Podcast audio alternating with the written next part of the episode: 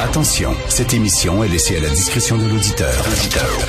Les propos et les opinions peuvent choquer. Peuvent choquer. Oreilles sensibles s'abstenir.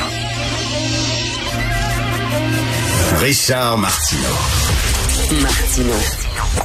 Un animateur pas comme les autres. Richard Martineau. Cube Radio. Hey, bon retour euh, tout le monde. Euh, Bon lundi. Merci d'écouter Cube Radio. Je suis très content de vous retrouver. Euh, J'imagine que vous avez pris plein de plein de bonnes résolutions pour 2023. Euh, moi, ce que je nous souhaite, c'est qu'on se fasse pousser une couenne. Tu sais, la couenne dure, avoir la couenne dure, là, avoir être capable de prendre la critique, être capable d'être confronté à des idées qu'on ne partage pas sans pleurer dans un coin. Je, je reviens aujourd'hui dans ma chronique du Journal de Montréal. Je reviens sur cette histoire euh, qui est sortie par la presse, que la presse est sortie il y a quelques jours. C'est une correctrice, une femme qui est noire. Elle est correctrice à l'UCAM. Elle corrigeait les travaux euh, dans un cours portant sur le racisme. Et euh, elle corrigeait les travaux qui portaient sur les stéréotypes concernant euh, les femmes noires dans l'histoire des États-Unis, les préjugés. Par exemple, Aunt Jemima. On a tous euh, grandi avec Aunt Jemima. C'était euh, une, une icône, une image d'une servante noire euh, qui servait une famille blanche. Et bon, c'était pour vendre, c'était quoi? Donc des crêpes, je pense. C'était un mélange de crêpes, Aunt Jemima. Et il avait son mari qui était Uncle Ben. Euh, lui, c'était pour vendre du riz. Alors, c'était les serviteurs noirs. euh, ils servaient les familles blanches avec le grand sourire. et Tout ça, bon, c'était très discriminatoire, un peu, un peu méprisant, tout ça. Donc, on demandait aux étudiants, ben, qu'est-ce que vous pensez de ça, de faire des travaux sur euh, les images discriminatoires des Noirs et des femmes noires à travers les années aux États-Unis. Et là, ben, il y a certains étudiants qui ont dit, ben, écoutez, euh, on traitait, euh, il y a un étudiant qui a dit, on traitait les femmes noires, par exemple, et les hommes noirs comme si c'était des chiens, comme s'ils faisaient partie de la famille, comme si c'était des animaux domestiques. Ce qui est vrai, hein, vraiment, littéralement, là, on les traitait comme si c'était des chiens. Et là, ils ont dit, ben, il y a des chiens euh, qui ont euh, qui ont refusé ce rôle-là et qui ont jappé, qui ont mordu. Euh, je pense pas que les étudiants disaient les noirs ce sont des animaux. Je pense que les noirs disaient ben les, ce que, ce que l'étudiant disait c'est que les noirs se disaient ben vous nous traitez comme des animaux, bon on va agir comme des animaux. Christian on va vous mordre, puis on va japper puis bon.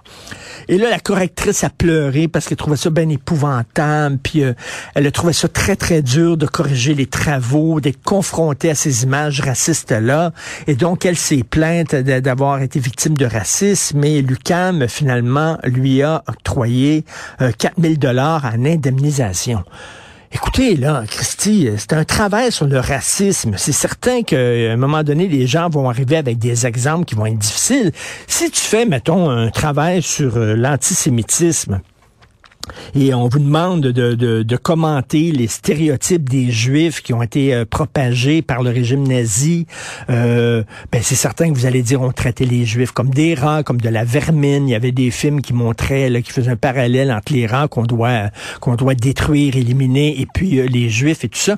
Et là quoi, les correcteurs, le professeur va trouver ça difficile en disant je suis traumatisé de lire ça. À un moment donné, là, si t'es trop sensible, va pas à l'université.